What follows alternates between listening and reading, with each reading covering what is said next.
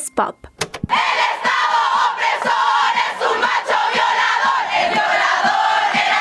Desgraciadamente, en pleno siglo XXI todavía hay que aclararlo. El Día Internacional de la Mujer no se celebra, no se felicita, se conmemora, entre otras cosas, la muerte de más de 100 trabajadoras a causa de un incendio ocurrido en una maquila textil en la que eran severamente explotadas.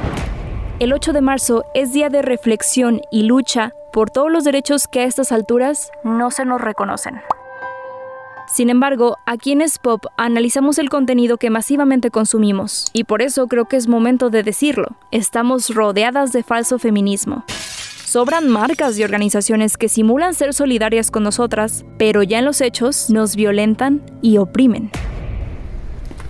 Durante el 8 de marzo y en periodos de campaña electoral, partidos políticos de tipo conservador aseguran repentinamente ser feministas. Soy lo que soy por mi mamá. Es sublime la mujer y se tiene que proteger y respetar garantizar espacios de participación y lo que he estado diciendo, la igualdad económica. Lo hacen en eventos y redes sociales, pero el resto del tiempo mantienen una postura que penaliza el derecho de las mujeres a decidir sobre sus cuerpos. Pero en el caso del movimiento de las mujeres, hasta me da desconfianza Oleadas de marcas y organizaciones ven en las fechas más importantes de nuestro movimiento una oportunidad para hacerse notar y crearse, ya de paso, una reputación que va desde políticamente correcta hasta socialmente responsable. Las marcas productoras de cine no son la excepción.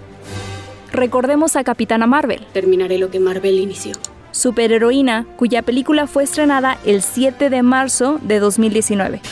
Asunto criticado porque realizar eventos tan importantes simultáneos al Día Internacional de la Mujer, lejos de apoyar la causa, resta atención a las movilizaciones.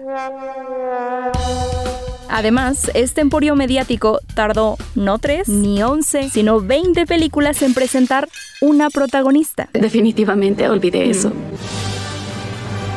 Pese a ello, presumieron con bombo y platillo el solidario suceso. En Rusia, Nike lanzó un comercial en el cual una niña entona una canción feminista mientras van apareciendo mujeres atletas ejecutando proezas físicas una imagen inspiradora de no ser porque los tenis Jordan de Nike son fabricados en Indonesia por personal infantil que cobra 14 centavos de dólar por cada hora de explotación. Nadie se salva. McDonald's tiene un comercial que aparentemente condena la disparidad de género en puestos directivos. En el anuncio, empleadas entregan a algunos clientes el 15% de sus hamburguesas y cuando estos reclaman, ellas responden. Es porque solo el 15% de los puestos directivos en Puerto Rico son ocupados por mujeres.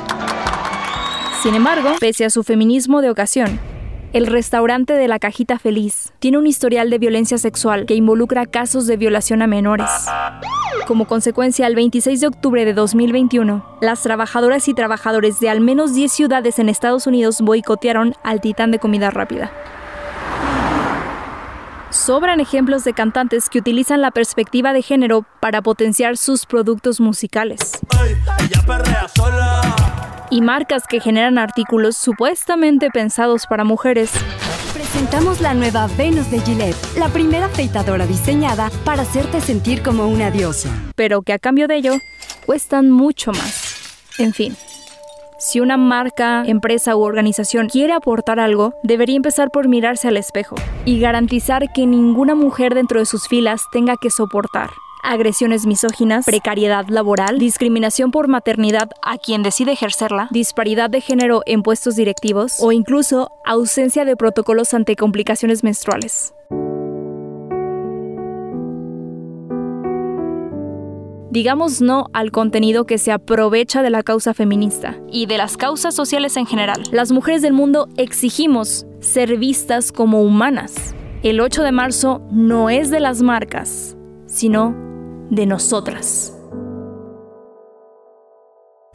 Analizó para Radio Universidad Andrea Olvera.